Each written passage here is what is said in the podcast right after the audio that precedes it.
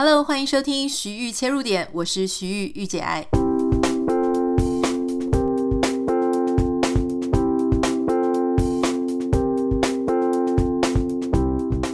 欢迎收听今天的节目。今天很开心要为大家邀请到一位我的这个非常重要的一位老朋友，而且他真的是当时如果出书的时候没有呃这个松林哥的协助的话，我觉得我应该是没有办法出到第一本书，也没办法出到第二本书，也没有办法到现在有机会可以陪大家。我们今天来欢迎写乐文化总编辑韩松林先生。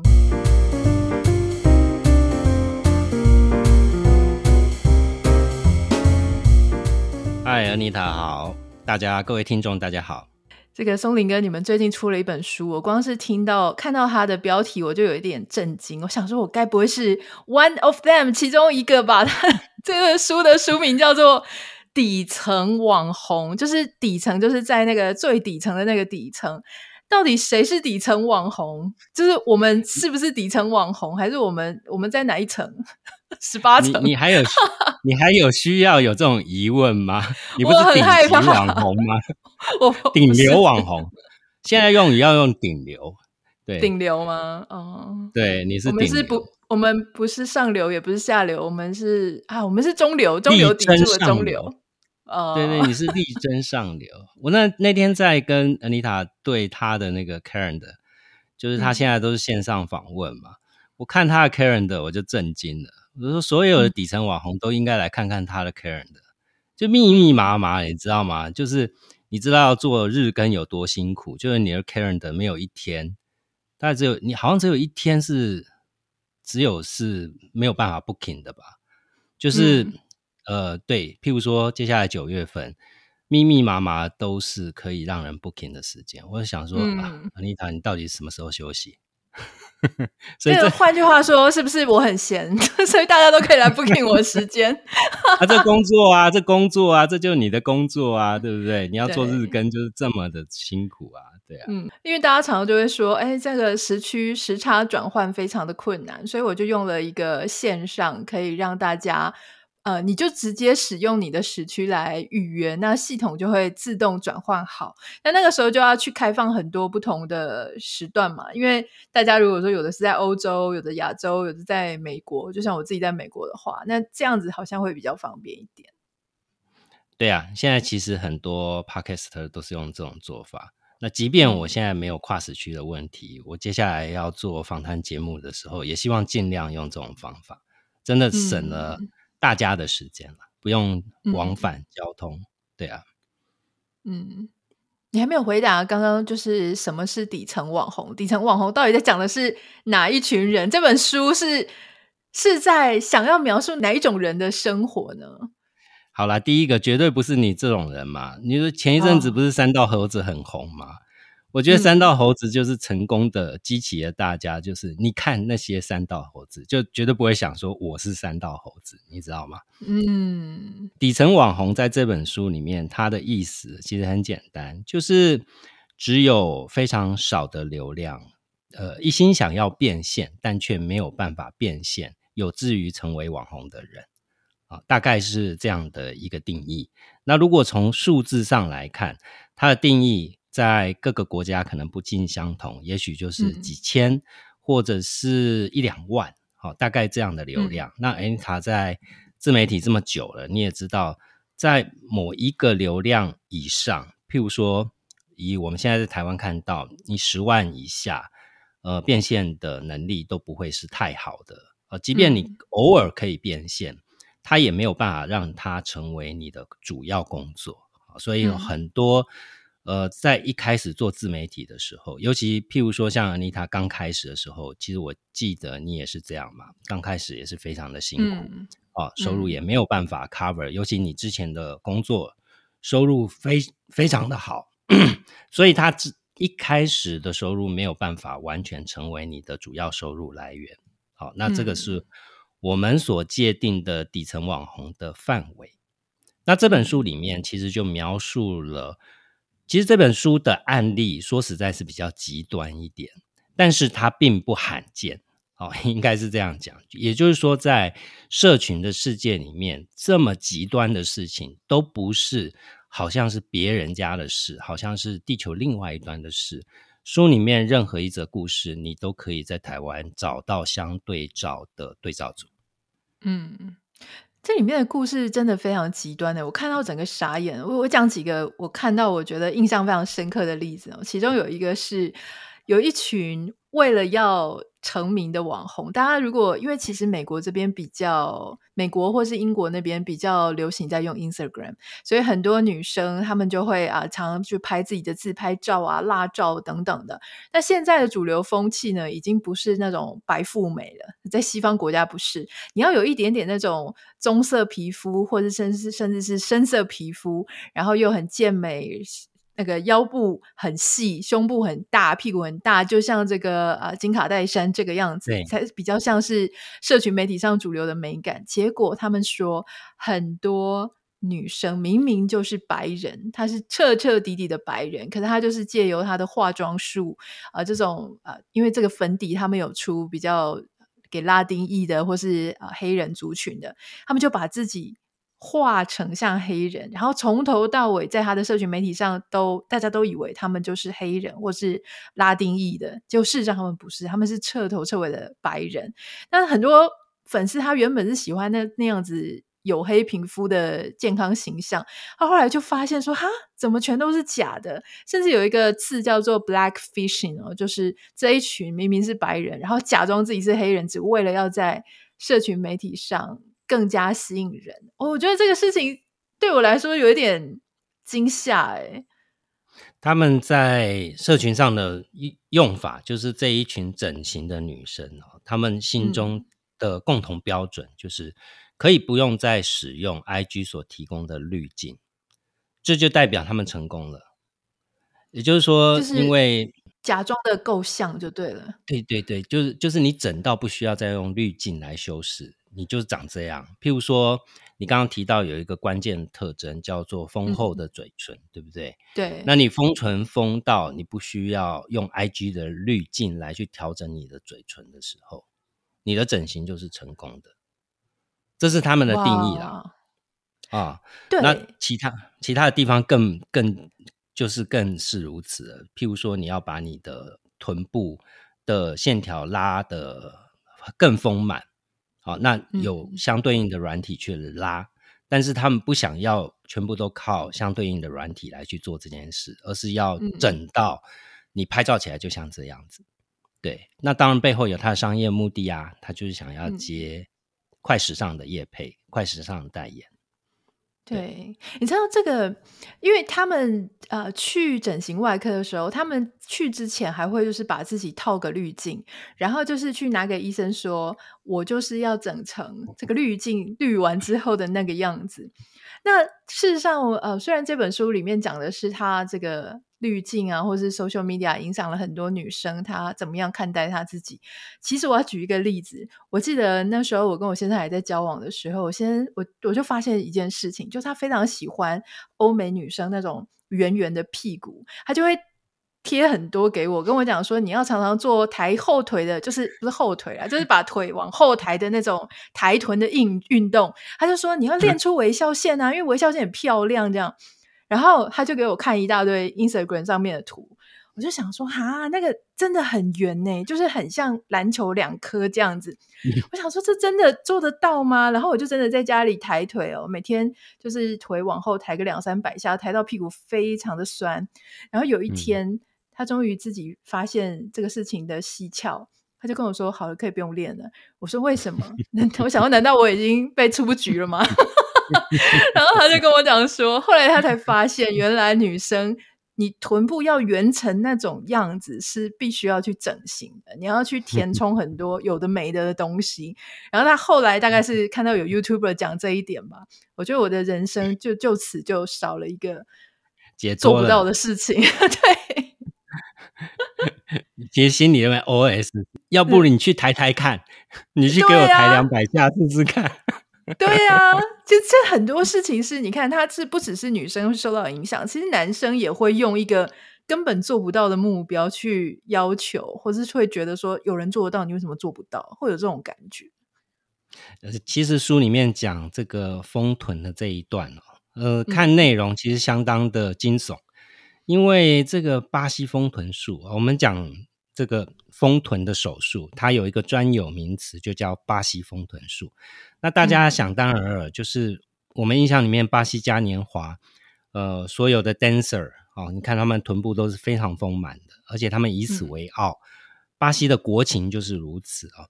那主要是因为发明这项手术的外科医生啊、哦，他是巴西人。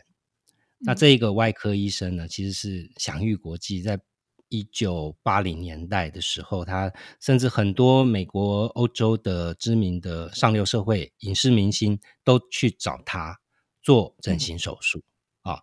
那这个巴西丰臀术呢，虽然我们从一九六零年代被发明出来，一直到现在已经呃六十年的历史了吧。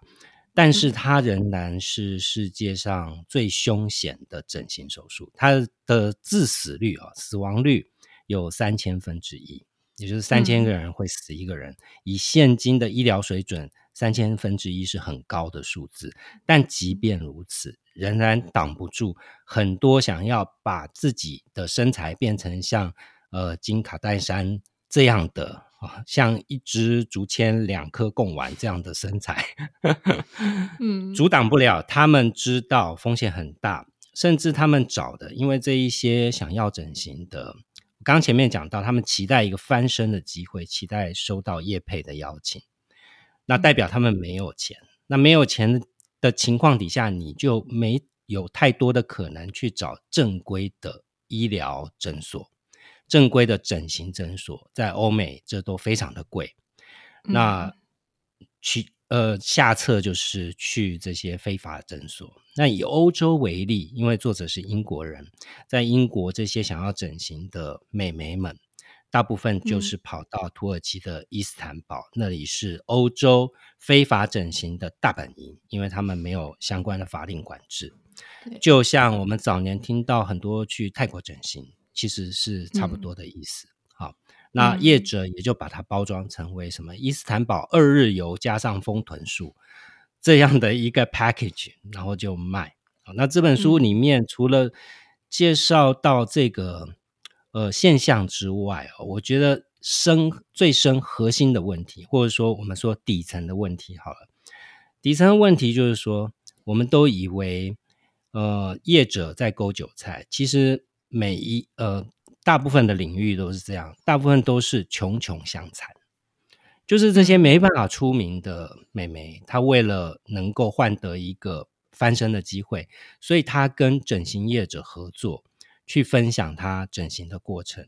想要整形的人，大概也都是这样的同文层。那这样的同文层散播出来的资讯，而没有任何的。嗯，科学根据也没有任何的公信力，大部分就是呃我的整形日记这样的形式啊、哦。那这样的形式有什么问题呢？就是他因为跟对方有做等值交换，所以呃有问题也不敢讲。在书里面的这个作者他是调查记者，所以他采访的几个案例里面有很多他整形手术失败，甚至胸部的伤口溃烂。但他还要在 IG 上面呈现一个美好的状态。你讲这个例子，我要补充一下，就是看到这一段的时候，因为我是带着这本书，然后去旅游的时候看，我就看到一半，我就突然尖叫，就是这个案例的一个后面的故事。他就是就像你讲的，他跑去土耳其那边，就是一个呃没有合法，应该是没什么营业执照吧，就看起来很奇怪的那个整形诊所去弄他的胸部，结果他的胸部呢就。没有弄好就流脓，然后他整个溃烂。那当地的那个诊所稍微帮他处理一下，大概三四天就叫他立刻离开。他就回到英国去。回到英国去之后呢，他就开始非常不舒服，然后他就送医。然后送医之后，医疗人员才告诉他说：“哎，你的胸骨怎么有骨折的的这个现象？”他说：“啊，为什么我的胸骨？对，就是他们的诊所，他们的英国的医生就说，你这个一定是当时有做过急救，就是做 DPR，有非常的用力的在做过。然后所以他在那个瞬间，他才知道说，原来他之前在那个土耳其那边的时候，可能曾经死过一遍呢。就是他可能是没有呼吸，嗯、或是没有心跳，然后就这样子被做 CPR，结果做到胸骨骨折，然后人家还三四天就把他送走，赶快把他呃，就是赶走，赶回英国，就才会才会省事啊，不然万一死在那边，他们的麻烦就会很大。所以我看到这里的时候，我是真的非常的震惊诶，想说天哪，就这些人，他们为了要漂亮，为了要红，真的不要命诶。而且他他说他当时还没有。想要马上把这件事情揭发，因为他们甚至会希望说，有没有机会可以成为那一间诊所的代言人，或是可以成为那间诊所的宣传大使。因为你在你的那个提纲里面曾经有问到这个问题，就是、嗯、如果这本书啊，在我我选选这本书出版的原因哦，其实嗯，很大一个部分是这个原因，就是呃，在我们十年前或十五年前，其实。网红都还不是一个专门的名词，或者是专门的职业。嗯、那到现在，其实你去问问应届毕业生，大概有非常大的比率，呃，前三名吧，应该都是网红。好，或者说我们更精确一定义啊、嗯、，influencer 这样有影响力的人，哈，呃，意见领袖，只是他是透过社群，哈，那。但是呢，你去想，如果我们从事一般的职业，我们大部分很清楚说这个职业所谓的风险在哪里，成功几率有多高。我想任何行业都是一样的，社群行业也是一样，成功者少哦，失败者多，它存在什么样的风险？但是，呃，很少人去提到社群。如果你要把社群当做一份职业，它的风险在哪里？它的雷在哪里？所以这是我觉得，呃，这现在出版市场比较稀缺的一种书，就是告诉你这件事。因为告诉你如何成功的书非常多啊，而且有幸存者偏差嘛，呃，甚至年轻读者也不太信这一套，就是。你的成功未必能够套用在我身上，对吧？但踩过的雷其实是一致的，就是你会在这边踩雷，在那边你也逃不过这个雷。哦，没有谁比谁更聪明，所以这是我出这本书的一个初衷。回到刚刚 Anita 讲的，呃，就恰恰来补足这一点，就是巴西丰臀术的凶险在于，嗯，你在网络上坊间的这些呃网红的分享，其实你看不到。任何关于科学的根据，为什么这么多年轻的美眉，即便没有送命，但最后发现很大的副作用，或者说原来我才知道，我差一点死在手术台上。因为巴西丰臀术的做法是，你把脂肪打到你的皮的组织跟肉的组织之间，那是两边都是有极强的弹性跟压力的。所以，当你把脂肪打进去了以后，嗯、那些脂肪承受非常大的的压力。它只有两个方向可以释放那个压力，一个是往这个外皮组织，所以有非常多的副作用，是你的表皮组织渗油出来了，其实听起来都蛮恶心的哈。然后另外是往内，往内它可能会压迫到血管，所以为什么会有这么高的致死率呢？主要是因为脂肪它是大分子啊，它跑到血管里面去，那就形成什么血栓。所以，当你流经你的心脏或流经你的肺部的时候，它有可能导致呃或大脑，它有可可能导致这个心肌梗塞或者是脑中风，好、哦、这样的风险。那有很多就是当场就手术台就没有醒过来的这样的例子也蛮多的。但是你看啊，这些我的网我的整形日记这样的分享，啊，绝对不会告诉你这些事啊，它、哦、绝对不会告诉你科学的原理啊、嗯哦。所以我们说。很多社群上面传播的知识需要 double check 好，或不能完全尽信的原因也就在这边。对，那除了说呃整形之外，因为其实还有，我觉得这本书很有趣，是他谈到他每一章都在谈不同的呃网红为了要红，他们做出一些非常稀奇古怪的事情。例如说，有些人他就没有办法拿捏，比方说他。他可能很穷，因为通常这样子底层的，通常是要不就很想要红，要不就是想很想要赚钱。那当然常常就是又想红又想赚钱，可是他本身的不管是学历啊，或是不管是他的一些生活经验，他前面就不太够，所以他就要去钻各种门路。那有一些人他可能就发现，哎，穿得少。然后很辣，然后做出一些稍微性感或猥亵的动作呢，就会有非常非常多的粉丝。那所以很多人他在还没有办法获得业配之前，他可能甚至就变成色情的主播。好像亚洲可能就变成直播主跑去叫卖了，但是像欧美有非常多的这种色情的主播，那有一些人呢，他会变成直销。啊，所谓的直销呢，包含各种线上课程，教你呃赚钱的啦，然后教你要如何在数位时代啊，社群媒体上面大红大紫，可以大赚钱的这种，呃，然后他们就会变成一个 group 之类的。其实。你说台湾有没有吗？我总感觉好像隐隐约约都有似曾相识的影子，而且现在都在进行中。你自己怎么看？嗯、就说这本书它跟台湾的网红文化、网红现象是不是很类似？我觉得有一个好像没有看到他有讲，而是台湾很特别的是，有一种网红他是专门出来骂人的，他谁他都可以骂，谁他都可以批评，感觉很像我们那种犬儒主义的网红版的那种概念。嗯嗯嗯对啊，你怎么看现在台湾的这些网红的文化？其实这本书哦，在里面提到八个面向嘛，在台湾都可以完全百分之一百找到对照组。好、嗯，譬如说你刚刚讲的这个骂人哈、嗯，这里面有一个案例叫紫色军团。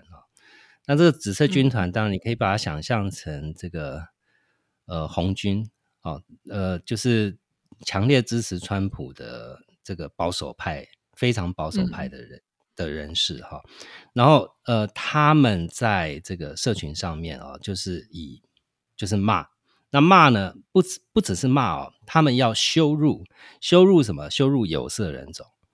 他们如果羞辱有色人种的话，做一个直播哇，打赏就一直打赏，一直打赏。那当然，台湾对于其种族歧视是比较没无感的啦哈，因为我们终究没有像美国那么多元。嗯但是呢，呃，相对应的哈，你说一直骂就可以博关注，在台湾就是政治啊，没有别的，就是政治，哦、就是政治了。所以你你要博偏锋哦，假设你要在社群赚到钱哦，做什么东类型，政治是一个大类，色情是一个大类了，政治也是一个大类。就是说，你只要坚定的站在某一方，因为现在是一个分众的时代嘛，我就越来越难取悦所有人。我甚至我只要取悦一点点人，这一点点人就足够养活我了。好、我们就像这个，譬如说台湾的显呃，现在社群上面的显学，YT 上面的显学，譬如说有一些曾经混过的哦，兄弟挂的，都点击率又非常高啊。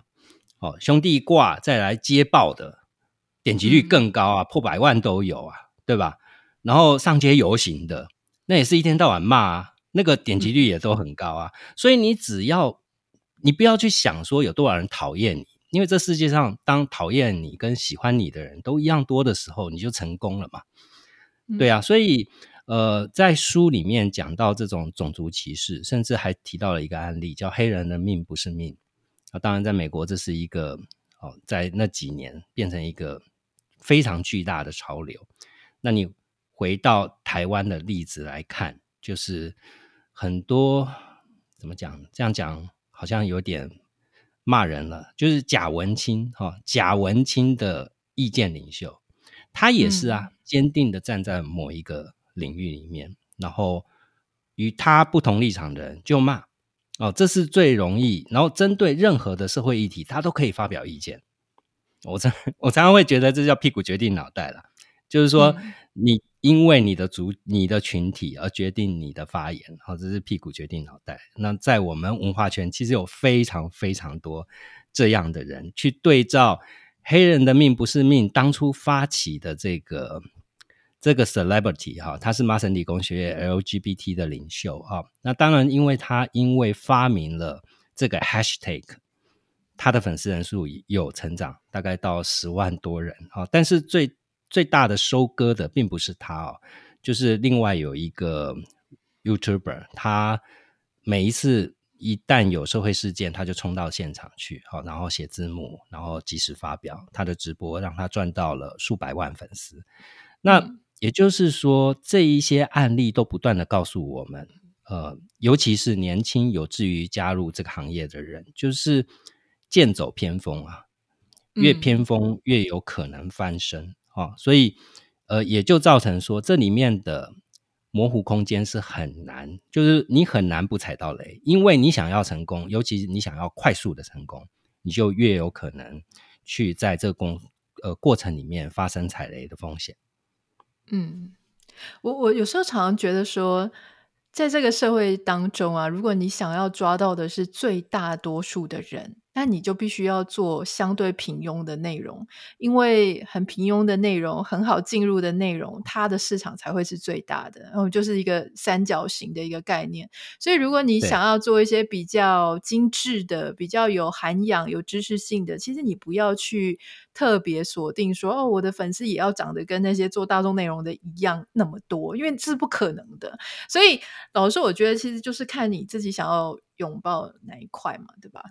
对啊，因为人都是有你的 character 嘛，你你你不可能违背你这个人太遥远嘛。就像书里面这些案例，嗯、你硬要做跟你自己完全不同的人，譬如说像整形，你就不是长这样，嗯、你你要做成那样，那当然不是没有这样而成功的啊。只是你有想过，这样的案例其实很稀少啊。他就像每一个买乐透的人都认为自己会中奖，那其实大部分人都不会中奖。嗯对，所以我觉得这些故事就是只是告诉我们这件事啊，尤其像跟台湾对应的诈骗，诈骗又是全世界的统一标准了，就是你有诈骗，我一定也有诈骗，嗯、不会有哪个国家是天堂没有诈骗。书里面讲到的诈骗，台湾叫做现在很流行的一个名词，叫做全职投资人，就大家都想要财务自由，所以大家都教你。嗯怎么样做一个全职投资人？工作可以辞掉了，我光靠投资股票，我就可以，你知道，财务自由。那这样听起来都是一个成功的案例嘛？哈，在网络上，在甚至在我们出版圈都有很多这样的成功案例。但是踩雷的是什么？所以我们在台湾常常听到有一些成功的人，他会说：他如果这么会赚，他干嘛出来上课嘞？出来收你的学费？对吧？他如果股票上可以赚那么多钱，我我出书可能就纯粹是个分享。我卖课，我收学生，像那一阵子，脸书上面都在说那个，我现在要收十个，连连黄子佼都有诶，我现在要要收十个关门弟子。对啊，这种、就是、这种基础，对啊，那个什么，就说你说那个诈骗，对不对？对就连对对，还会故意用什么陈文茜说他在死掉之前还想要教大家好好存股，对，你说有多荒谬？但是现实，嗯，现实就很荒谬啊！你看这样的，我们都会好好奇谁受骗，对吧？在书里面讲到的那个呃金融方面的诈骗的案例啊，它里面讲到说这个诈骗的人哦，他其实只有二十几岁，二十出头岁哦。然后对外宣称是他已经投资致富、财务自由。他出生贫民区的小孩，二十几岁，开着劳斯莱斯，天天在豪宅办趴去开游艇。嗯。那为什么大家会对他有这样的印象？为什么他这些奢华的生活大家可以知道？是因为在 IG 上面有一个有一个频道叫做 IG Rich Kids。嗯，好，然后还有其他的频道，但类似，譬如像说像 London Rich Kids 哦，有非常多这样的频道。那呃，第一个是呃，只要你的东西被他登了，哦，你仿佛就是被认证的富二代，你仿佛就是被认证的事业成功。但事实上，他收你钱嘛？登一则多少钱？这也是业配嘛？对，他就是某一个人去创了这个频道，你看起来很像 official 的。那因为他在上面开始曝光他的豪车，曝光他的豪宅，曝光他的生活，乃至于真的有媒体信了。电视台有一个频道就叫做 Rich Kids Shopping，就是富富孩购物去啊，这样的一个频道，就竟然去报道了他。结果一报道以后，变成啊，街坊邻居很多人都认识他。哇，你翻身了，你赚大钱了，你现在开劳斯莱斯了。所以呢，很多人就找他。那他原本就靠什么呢？他还是一样啊，就靠卖课程嘛。所以他他他对外的幌子都是说，我要教你财务自由的本事，那你可以加入我们。我们在金丝雀码头有一整层的交易大厅，我们在全世界有多少名交易员？哦，嗯，然后但全部都空的嘛。那所以呢，你就去上课。那这书里面描述了几个案例，去上课的案例，去上课的案例更让人觉得匪夷所思。他是一个小小营造公司的老板，哦，就是大概是那种工班头哦这样的老板。那他觉得哇，生意好难做，活不下去，怎么办？但他还有一点存款，所以他听说交易员的生活都不错。好，如果能够成为交易员的话，应该是能够转型，所以他就去上课。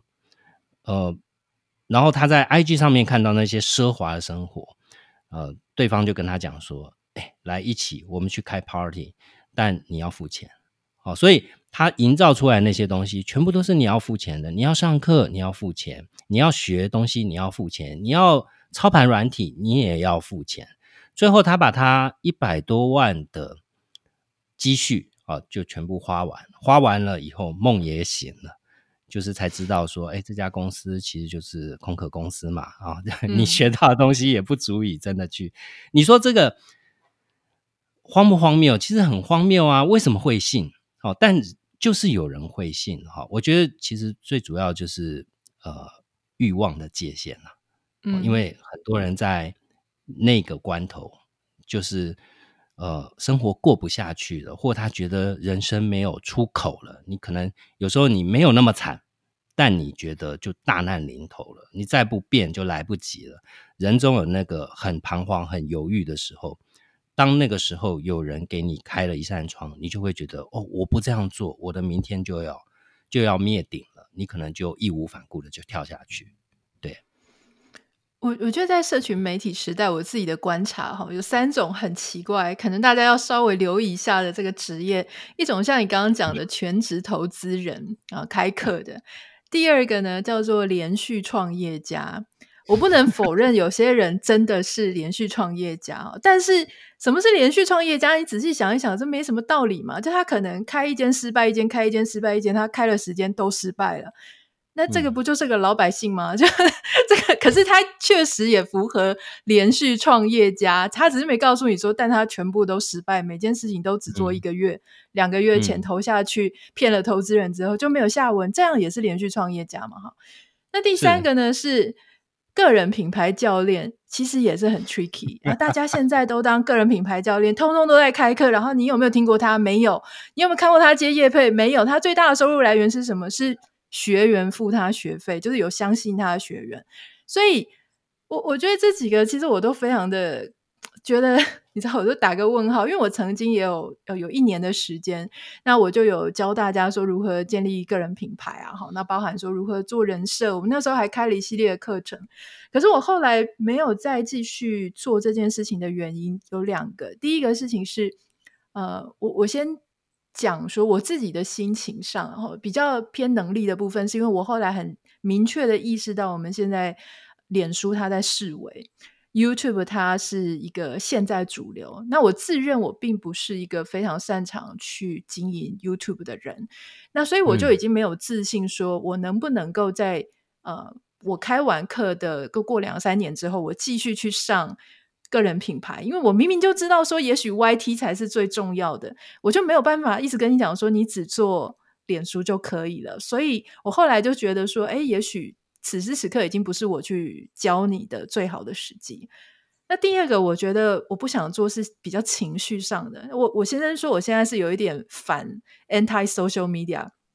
为什么他这样讲呢？是因为我跟他，我常常会跟他讲说，我觉得现在很多人在 social media 上什么都敢讲，什么都敢当教练，就他根本没有做出什么成绩，他就开始在。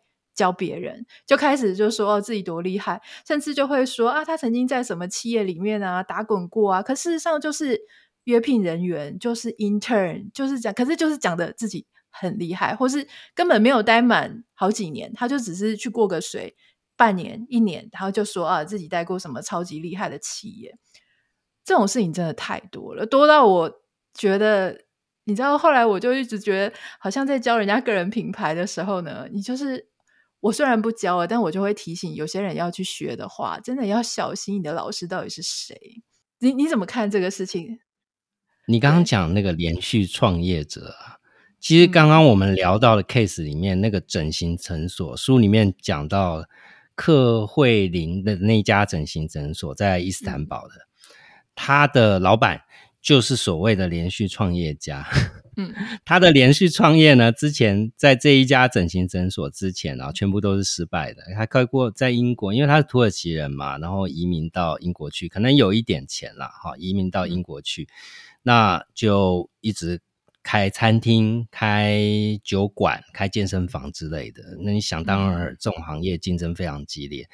所以他之前的投资都失败，直到他找到了这个发财的路径，就是非法诊所的中介。那等于是钻了一个灰色地带嘛，哈。虽然他没有违反，因为在土耳其这是合法的，在英国你找你带人出去是合法的，因为整形行为是发生在土耳其，所以他在英国也没有任何的问题。他只要在社群或者是公司网站网站上面宣传的时候，留意不要违反当地的卫生法规就可以了。呃，他就是用这样的连续创业家的身份哦，在媒体上面招摇撞骗。好，所以呃，我要说的是，其实呃，在社群的时代，最大的一个特色就是呃，他很难辨别真伪，就是你很容易靠着非常多的 hashtag。去堆叠，就是这这个把戏呢，其实以前也是这样的。哈，以前江湖上也有非常多的骗子，也会告诉你说我是出自于哪一家大企业，或我是什么什么管理公司出身，然后要去接大案子啊，或干嘛。但在社群年代，这件事被放大，他骗术更容易去施行，因为他更容易去 plus 他的 credit。他很容易去叠加，因为他就是，所以为什么我想要出这本书嘛？当然，出一本书没有办法改变市场什么东西，这我非常清楚。但只要能够对某一些人产生一些启发，我觉得都是好事。就是，呃，什么事情能做，什么事情不能做，这在实体世界是有很明确规范的。好，你大概大家大差不差的，不会偏到哪里去。但是在社群却不是这么一回事。好，我们从之前的老高事件一直到现在，看到非常多都是，呃，在在实体世界的话，就是绝对不会被允许。但在社群，它就会有其他的价值观，不管是乐听大众或者是内容创作者，他都会有一套说法。但我不是说这不对，也许就是社群上的游戏规则，但。我相信这个规则会慢慢的进化，进化到一个趋近到实体世界，哦，它会出来一个属于自己的游戏规则。那现在呢？现在其实就像一个西部拓荒时代吧，就是你为了想要生存，你为了想要巧取豪夺，你什么都可以做。那久了，我相信总是会有反制的力量出来，会重新去规范市场。所以我觉得这是一个过程，但你知道它是一个过程，但其中我觉得回归到最根本的就是你不要被骗嘛。你既然知道它是个套路，你你你要 involve 进去，那就是呃万劫不复啊。那你为什么要 involve 进去呢？所以我觉得一本书能够改变的，可能就是所谓的价值观。就是你知道这样的，呃，市，你知道这样的市场，那你有你自己的价值观，从而你就可能避掉这些可能受骗、可能上当，或甚至当你在社群世界往前走的时候，你可以更理智，哦，更走一条长长久久的路。我们也可以看到很多所谓的网红，你怎么上来就怎么下去嘛，嗯，你上来越快，下去现在速度好快。对，现在更新迭代的速度真是难以想象啊！就是呃，而且百万粉丝也会跌落神坛的，所以我为什么会觉得说这是一个西部拓荒时代？因为它就属于游戏规则的混沌期啊、哦，所以迟早它会建立起一个大家都能接受的游戏规则吧？我觉得，但呃，这是一本自保之书，就是当你看了这么多极端。但不罕见的案例的时候，你就会对照。嗯、像阿妮卡就讲到说，台湾有哪些？哦，你就可以可以开始思考这件事，在我周边有哪一些我在书上看到这么极端的案例，我可以两相对照。我想最后最后，我们请教松林哥一件事情，就是现在很多出版社啊，他们也都常常会找网红一起，不管合作出书也好，合作当推荐人，甚至写书序也好。你们，你作为出版社的一个超级大前辈，你怎么样？你怎么样去拿捏这件事情？就是说找网红出书吗？还是说，呃，跟他们推荐？你会？你会去观察他们吗？哪些人是值得合作的？还是你觉得只要有人气就没关系？还是说你们有什么样子衡量的一把尺？好，我觉得从商业机制来看，如果你今天纯粹是他的流量大，所以你去找他合作，那我相信他也不是笨蛋，他为什么要跟你合作？嗯、对吧？那你就会把自己陷入了一个境地啊，就是说你只能靠钱。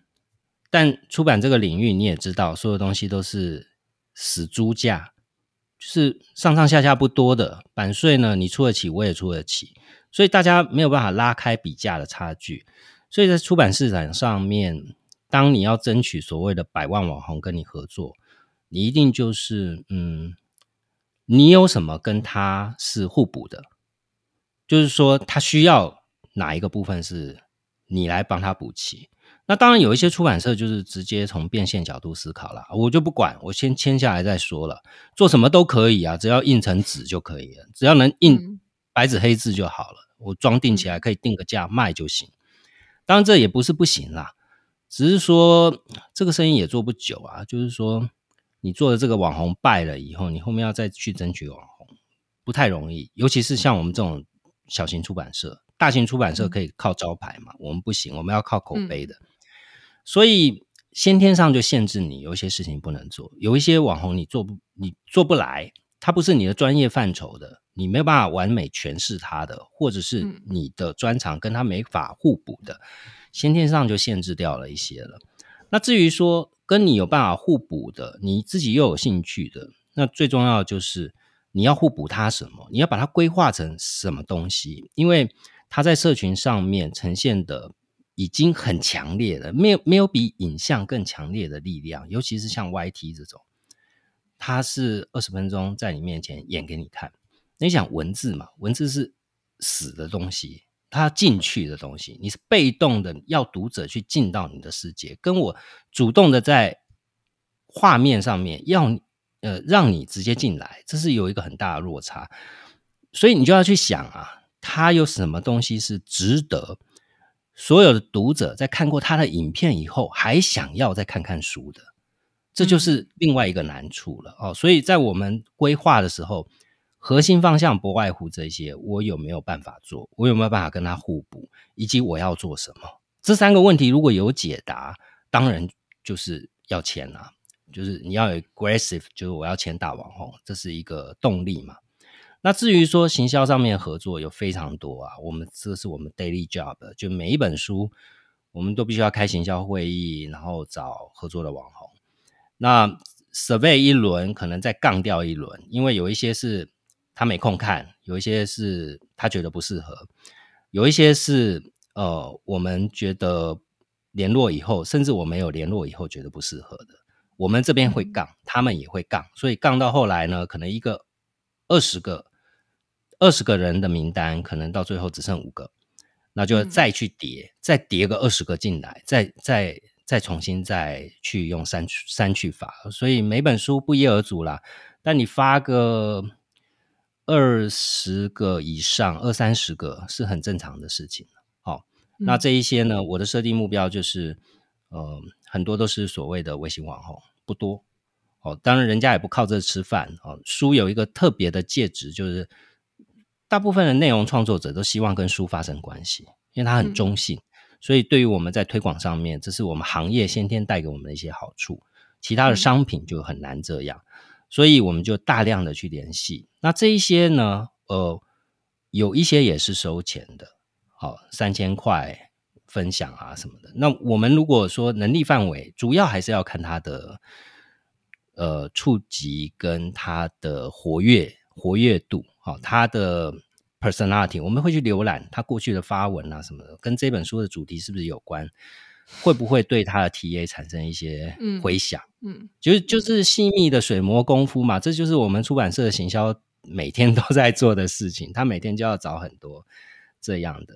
好，那当然这里面就不存在太多的道德标准了啦。就是说，嗯，只要你的活跃是好的，只要跟这这本书是 match 的，那我们就可能会试着请你推荐。不过就是跟你的出版品，你假设你的出版品是。嗯，你自己认为是有所本的，那我我相信一样，你找的你找的微型网红也不会差到哪里去，你不会找个兄弟挂来帮你推荐对一本什么样的书，所以我觉得那个都是你做什么东西，假如那个东西本身的根就正，呃，扩散出去，在社群也一样，它也不会歪到哪里去。嗯。我们今天真的非常谢谢松林哥跟我们分享这么多哈，我相信大家刚刚听了我们在讨论，包含就各种很奇葩的例子啊，然后真的无法想象怎么大家为了要红，为了要吸赞，为了要更多的互动，更多的粉丝，无所不用其极，甚至去购买这种黑粉，哎，不是在黑市购买粉丝，不是黑粉，啊、就购买粉丝，让自己就是突然增加十万粉啊，二十万粉啊。这些各种秘辛，如果你有兴趣的话，可以欢迎来看这个写乐文化出版的这一本书，叫做《底层网红》。我会把那个这本书的包含实体书和电子书的连接放在我们今天的节目简介栏里。非常谢谢松林哥，谢谢丽莎，那我们就明天再见喽，拜拜。